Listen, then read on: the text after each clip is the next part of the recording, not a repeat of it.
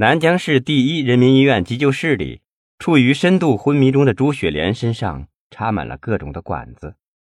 病房里静悄悄的，只能听到氧气瓶里咕咚咚的气泡声和那些仪器的电流声。医生、护士站在朱雪莲的病床前，宋继明面无表情的坐在一旁。省厅党委委员、纪委书记迟怀国也赶过来了。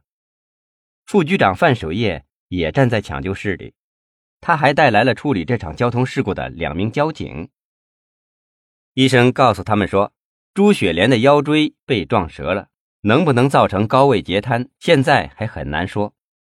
她的头部撞在水泥地上，使后脑受到了重创。从片子上看，颅内有淤血，为了保住她的生命，必须尽快的做开颅手术。医生又向几个护士交代。要他们做好一切的准备，说是外地的专家凌晨就到了南疆，等专家一到，即刻就做手术。迟怀国又向医生询问了手术的准备情况，等医生和护士都走了，又向范守业询问事故发生时的一些情况。范守业说自己也不太清楚。迟怀国问：“范局，交警队也是你分管的吧？”范守业点点头。石怀国语气严肃地说：“那你马上组织精兵强将，给我找到那个交通肇事者。”宋继明抬起头看了看迟怀国，欲言又止。范守业忙说：“我一定尽快找到肇事者，向宋局和您有个交代。”迟怀国挥了挥手：“好了，范局，你们赶快去吧，要早日破案。”范守业在那里连连的点头，小声的对宋继明说了几句宽慰的话。便带着两名交警退出了急救室。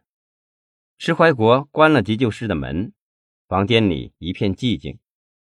石怀国叹了一口气：“这个范守业也算是一方诸侯啊，我估计他现在是乱了方寸吧。”石怀国见宋继明陷入了长久的沉默，知道他此时的心情复杂，便想说些提己的话。想开口时，宋继明的手机突然响了。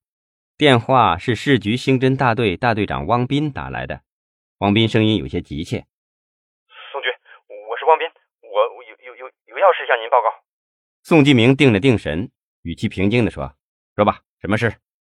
今天上午，临江区公安分局接到群众报案，说是有两个民工在临江郊区一个人工湖畔附近发现了碎尸块。宋继明心里一沉，还未等汪斌说完，忙问：“确定死者的身份了吗？”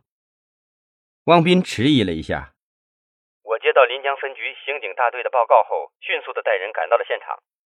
在现场了解到，尸块是两个民工在临江东郊拾到的。警犬在湖边搜查了一圈之后，对着湖面不停的咆哮。警犬训导员报告，湖里可能有情况。临江分局请来几个民工打捞，从湖里捞到了三个纸箱，里面有三十七块用黑色塑料布包的很好的碎肉，但没有找到死者的头颅。那有没有进一步了解其他的线索？宋局，我宋继明一听有些生气，忙问王斌同志：“你怎么了？”汪斌声音里带着哭腔说：“宋局，我们把碎尸拼了一下，也没发现什么，只是我在一块手臂肌肉上发现一块熟悉的胎痣。我记得好像江勇敢的左臂也有这样一块痣，他已经有些日子没有任何信息了，会不会是他？”被人，汪斌说不下去了。宋继明心里猛地一沉，他定定地看着面前的迟怀国，自言自语地说道：“怎么可能？怎么可能啊？”他又问汪斌：“这只是你的推测对吧？其他人知道吗？”“是的，我只是隐约感觉到勇敢凶多吉少，还没肯定。我没有把这些推测向任何人提起。”“那你现在在哪儿？”我现在在临江区公安分局，和刑侦技术人员一起研究碎尸。那我马上赶过去。说罢，他就挂了手机。石怀国见状，忍不住的问：“宋局，发生了什么事啊？”宋继明把汪斌的分析简要的讲述了一遍。石怀国表情严肃的问：“那江勇敢同志没有音讯有多长时间了？”宋继明想了想：“都怪我太粗心大意了，我估计有十多天了吧。看来。”王斌的推测是有可能的。江勇敢同志惨遭不测，真是难说呀。一滴泪水无声无息的从宋继明的脸颊上滑落了下来。迟怀国说：“江勇敢同志要是真的遭了毒手，南疆的黑恶势力真要垂死挣扎了。”宋继明的司机小芳已经来到医院楼下。宋继明向医生说道：“医生同志，我还有事要忙，这里就托付给你们了，辛苦你们了。”石书记，天这么晚了，你还是回去休息吧。我和雪莲一起谢谢您了。石怀国挥了挥手，那我就不陪你一起去了。王一志在这里看着雪莲同志。两人握别，宋继明上了车子，去临江分局。